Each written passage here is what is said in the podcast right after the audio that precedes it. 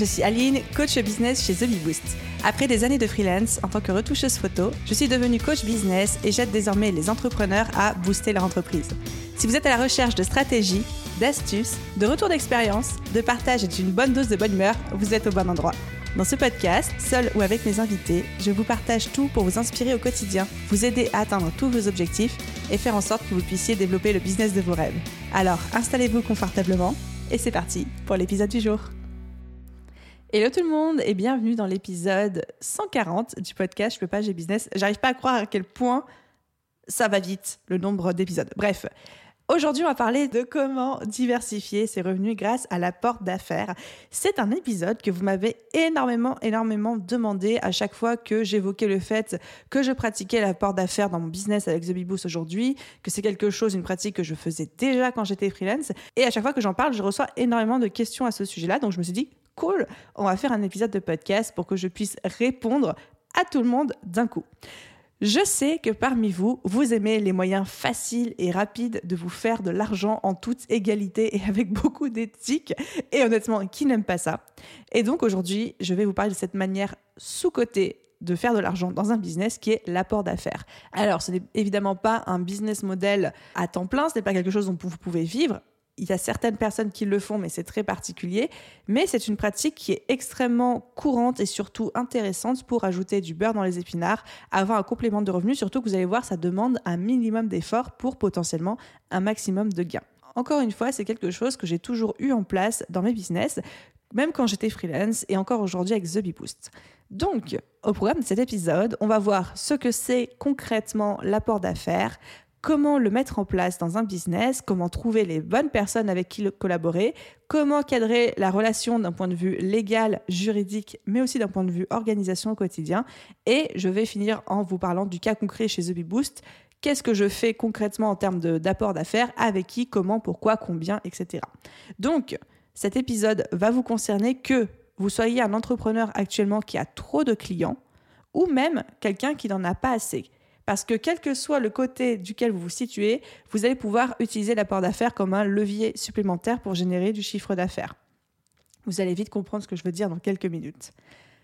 Pour remettre les choses dans leur contexte, commençons par la définition. Qu'est-ce que l'apport d'affaires?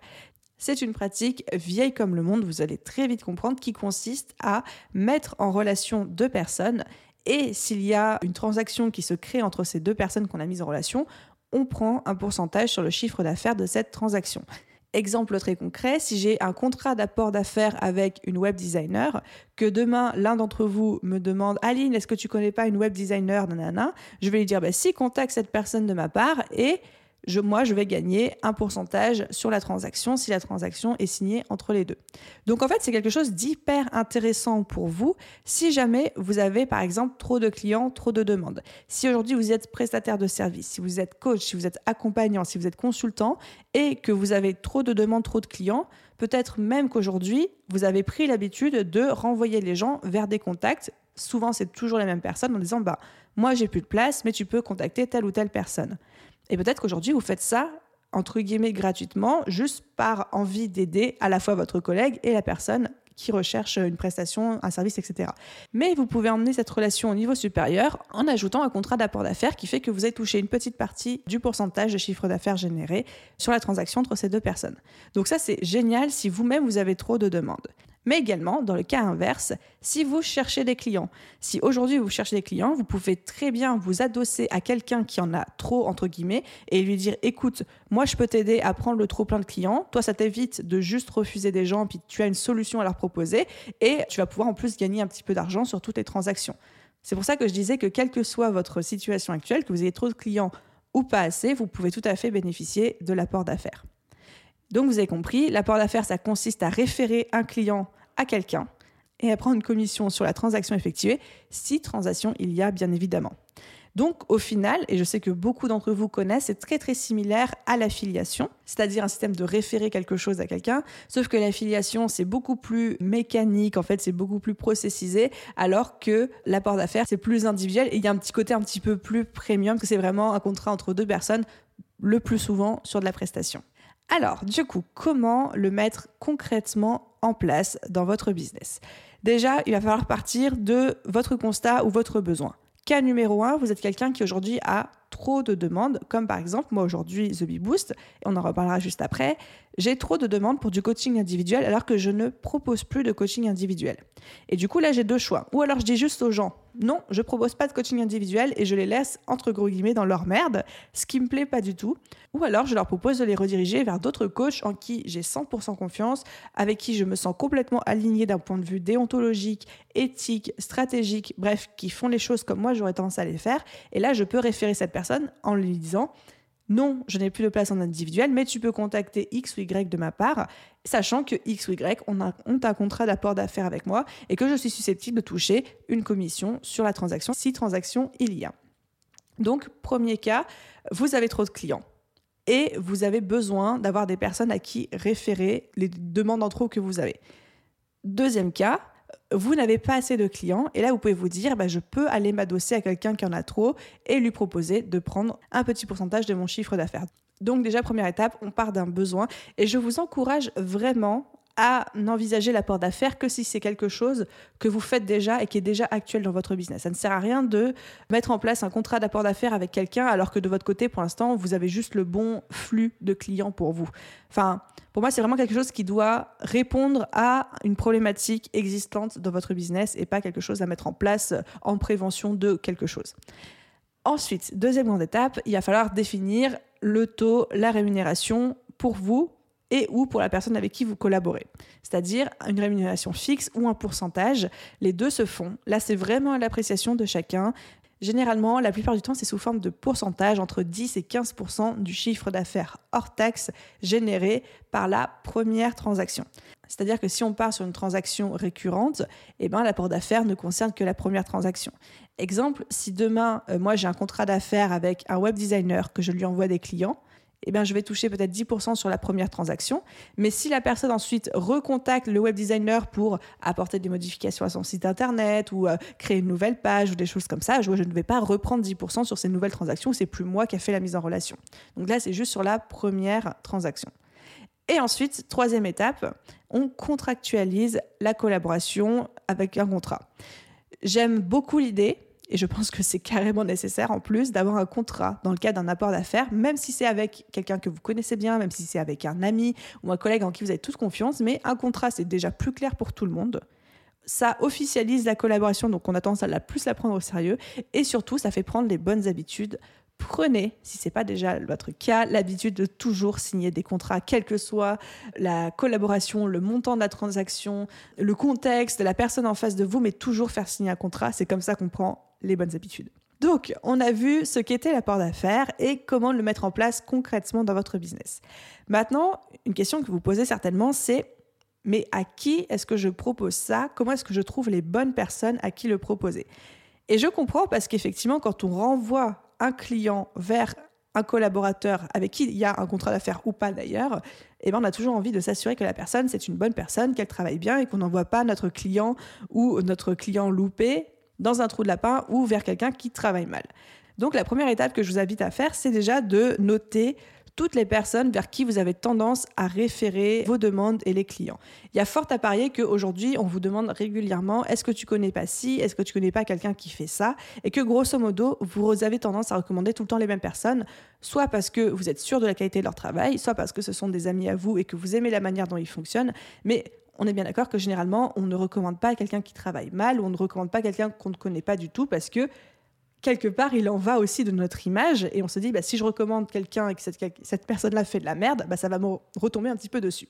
Donc, premier indice, si vous avez déjà tendance à référer toujours les mêmes personnes et que ces personnes-là vous font le retour que oh bah merci de m'avoir envoyé un client, on va signer ou alors merci de m'avoir envoyé telle personne, on va travailler ensemble, c'est un très très bon signe que vous pouvez proposer à cette personne un contrat d'apport d'affaires. Deuxième point, toujours s'assurer que l'éthique, les valeurs et le niveau du travail fourni par cette personne-là correspondent à vous, aux valeurs que vous avez envie de transmettre, à l'image que vous avez envie de renvoyer. Et je vous invite donc pour ça à faire un appel en fait avec cette personne avant toute chose. Moi, je le fais avec tous les prestataires avec qui, enfin tous, il n'y en a pas beaucoup, mais les personnes avec qui j'ai des contrats d'apport d'affaires, je fais toujours un call approfondi avec eux d'une heure pendant lequel on va voir ensemble comment ils travaillent, pour qui, comment, pourquoi, comment ils sont formés, quelle est leur légitimité, quelle est leur expertise, quels sont les résultats qu'ils ont déjà générés chez leurs clients précédents, etc., etc. Dans tous les cas, et ça me semble important de le préciser à ce stade de cet épisode, toute relation et toute mise en relation n'a pas vocation à devenir un contrat d'apport d'affaires. C'est-à-dire que vous pouvez très bien aujourd'hui renvoyer des personnes vers d'autres prestataires, des collègues que vous connaissez, de manière complètement gratuite, de manière complètement désintéressée, juste parce que ça vous fait plaisir. Simplement, je vous invite en fait à envisager l'apport d'affaires quand c'est quelque chose qui devient récurrent. Si vous voyez que vous avez une personne à qui vous envoyez une fois, deux fois, cinq fois, dix fois des personnes, au bout d'un moment, ça peut devenir pertinent pour vous et pour elle aussi de lui proposer ce contrat d'apport d'affaires. Mais l'idée, c'est évidemment pas de fausser une relation désintéressée et généreuse par une relation commerciale, bien évidemment. Donc, je referme ma petite parenthèse et j'arrive à la prochaine partie de cet épisode qui est de comment cadrer la relation, que ce soit d'un point de vue légal ou même d'un point de vue organisation, avec le prestataire en question quelle que soit votre position, que vous soyez l'apporteur d'affaires ou la personne qui bénéficie de cet apport d'affaires, encore une fois, je vous invite à signer un contrat, un contrat détaillé, un contrat qui reprend tous les points, un contrat qui ne laisse rien au hasard. Pour ça, je vous conseille de passer par un avocat. C'est ce que j'ai fait de mon côté. Ça coûte un petit peu des sous sur le moment, oui, mais comme ça, vous êtes sûr d'avoir un document qui correspond en fait à ce que vous avez envie de mettre en place et surtout qui est personnalisé selon votre cas et selon euh, la personne en face de vous c'est plus sécurisant pour tout le monde. Et ça évite, pour le coup, on est dans de la euh, prévention de risques. Ensuite, d'un point de vue organisation, je vous conseille d'avoir un petit document de suivi. Ça peut être un Google Sheet, ça peut être un Drive partagé avec la personne avec qui vous opérez en termes d'apport d'affaires pour garder un petit suivi.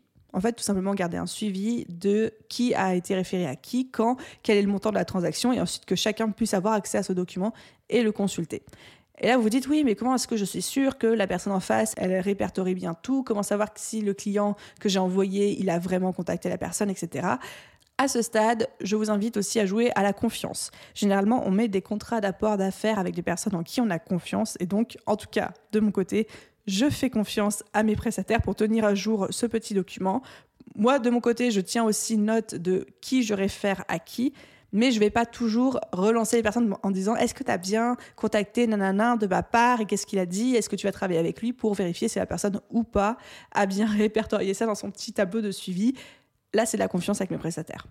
Il y aurait peut-être des moyens de cadrer plus les choses et d'enlever ce facteur confiance.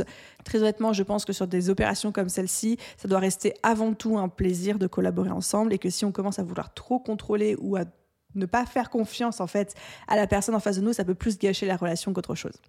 Et pour finir, ce court épisode de podcast, mais qui j'espère vous donnera plein de bonnes idées pour votre propre business, petit cas concret chez The Big Boost, qu'est-ce que j'ai en termes d'apport d'affaires actuellement en place dans le business, comment je le gère au quotidien, avec qui, pour qui, pourquoi, vous allez tout savoir.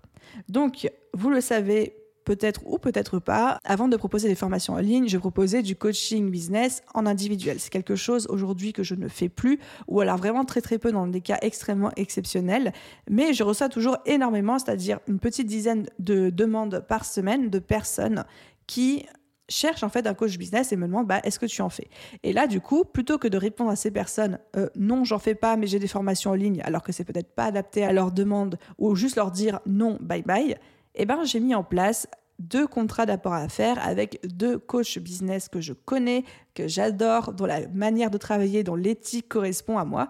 Et en fait, je renvoie les personnes vers ces coachs-là quand, et je le précise bien, seulement je trouve ça pertinent. C'est-à-dire que si demain, je vois que la demande de la personne qui est en face de moi, parce que je lui demande toujours un petit peu quels sont tes challenges, quelles sont tes problématiques, de quoi tu as vraiment besoin, si je vois que ça correspond à un des coachs avec qui j'ai un contrat d'apport d'affaires, je renvoie vers cette personne-là. Mais si je constate que ça ne correspond pas tout à fait ou que ce serait plus pertinent pour moi de recommander quelqu'un d'autre que je connais, même si j'ai pas de contrat d'apport d'affaires avec eux, je vais évidemment renvoyer vers la bonne personne parce que ce qui compte avant tout, c'est la satisfaction du client et non pas le chiffre d'affaires qui est généré derrière. Du coup, j'ai actuellement deux contrats d'apport d'affaires avec deux coachs business qui ont deux profils totalement différents, avec qui j'ai pris le temps de faire, avant toute chose, avant même de leur faire signer le contrat, un appel pour bien comprendre comment ils travaillent, pour qui, pourquoi, quelle est leur formation, quelles sont leurs valeurs, quelle est leur éthique, quelle est leur stratégie de travail, comment ils accompagnent leurs clients. Bref, m'assurer que j'envoie mes potentiels clients dans les mains de bonnes personnes en face. Et de manière générale, aujourd'hui, dès que je vois que j'ai une personne à qui j'apporte un, deux, trois ou plus clients, eh ben, je lui propose de formaliser ça en basculant sur un accord d'affaires.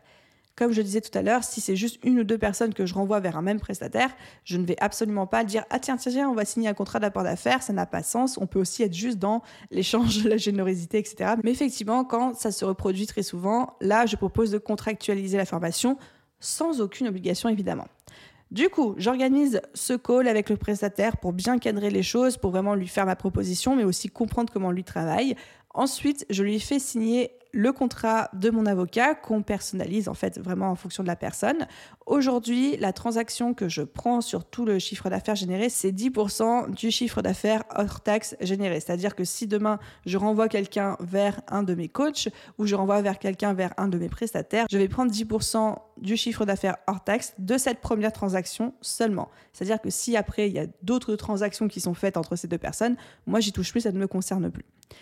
Et une fois que le contrat est suivi, je mets en place un petit tableau de suivi. Donc nous, on le fait sur euh, notre drive d'équipe, donc un petit euh, Google Sheet sur lequel moi et le prestataire, moi et le coach, moi et la personne avec qui j'ai le contrat, on va euh, suivre un petit peu qui sont les clients que j'ai envoyés, où ils en sont, est-ce qu'ils ont signé, est-ce qu'ils n'ont pas signé, quel est le, le chiffre d'affaires généré par la transaction et est-ce que cette transaction a été versée ou pas. Et alors vous allez me dire, comment est-ce qu'on sait qui vient de ma part et qui ne vient pas de ma part? Bah, alors là, moi, j'ai fait extrêmement simple. Quand je réfère un client à une personne avec qui j'ai un contrat d'apport d'affaires, je lui dis juste va voir machin et dis-lui que tu viens de ma part. Et comme ça, moi et la personne en face, on sait que c'est dans le cadre de notre contrat. Évidemment, il y a toujours le petit pourcentage de chances que la personne en question ne dise pas qu'elle vienne de ma part, mais je considère que ce risque est extrêmement faible, surtout que c'est plutôt rassurant de dire euh, quand on contacte quelqu'un qu'on vient de la part de quelqu'un d'autre. Donc J'estime que la simplicité de ce process compense largement le petit pourcentage de chances que une ou deux personnes ne disent pas qu'elles viennent de ma part. Donc voilà un petit peu comment on fonctionne aujourd'hui. Évidemment, c'est un système, vous le remarquez, je vous l'ai déjà dit, qui repose beaucoup sur la confiance avec les personnes avec qui je travaille, mais c'est la manière dont j'ai choisi de travailler, c'est la manière dont j'aime travailler. Oui, on a un contrat pour cadrer la base de la relation, mais le reste, c'est vraiment entre gens qui ont une éthique, entre gens qui aiment travailler ensemble, et ça me plaît énormément de fonctionner comme ça. Donc voilà un petit peu pour tout ce que je pouvais vous dire sur les contrats d'apport à faire, la manière dont je le pratique au sein de mon propre business et dont vous pouvez commencer à l'instaurer au sein de votre business à vous. J'avais juste envie de remettre l'accent sur un point. Je l'ai déjà dit à deux reprises, mais ça me semble important de remettre l'accent dessus. C'est tout n'a pas vocation à devenir un contrat d'apport d'affaires et ce contrat ne doit pas se substituer au plaisir de recommander un prestataire à un collègue ou au plaisir de recommander un autre entrepreneur à un client que vous ne pouvez pas prendre, etc. C'est important, c'est bien et il faut que vous continuez à recommander des gens juste parce que vous aimez leur travail, juste pour le plaisir, etc. Simplement, si vous voyez que c'est quelque chose de récurrent et que une personne en particulier, vous lui apportez trois clients, quatre clients, dix clients, Là, ça peut devenir pertinent pour vous, mais ne cherchez pas à formaliser et à faire un apport d'affaires sur absolument la moindre recommandation que vous faites, parce que non seulement vous avez passé beaucoup de temps pour au final pas forcément beaucoup de résultats, mais en plus, je pense que c'est important aussi de garder un minimum de relations désintéressées en business aussi. Voilà. Après, ça reste évidemment uniquement mon point de vue. Et donc voilà un petit peu tout ce que je pouvais vous dire au sujet de l'apport d'affaires. J'espère que cet épisode aura répondu à toutes les questions que vous pouviez vous poser, y compris sur les aspects plus techniques de comment on met ça en place. Si cet épisode vous a plu, vous pouvez encourager le podcast dans son développement en vous abonnant à votre plateforme d'écoute préférée et en laissant un commentaire et une note. Un grand merci à ceux qui prendront le temps de le faire. Et à vous tous, je vous souhaite une merveilleuse journée, soirée, après-midi, nuit, où que vous soyez. Et je vous dis à très vite dans un prochain épisode. Bye tout le monde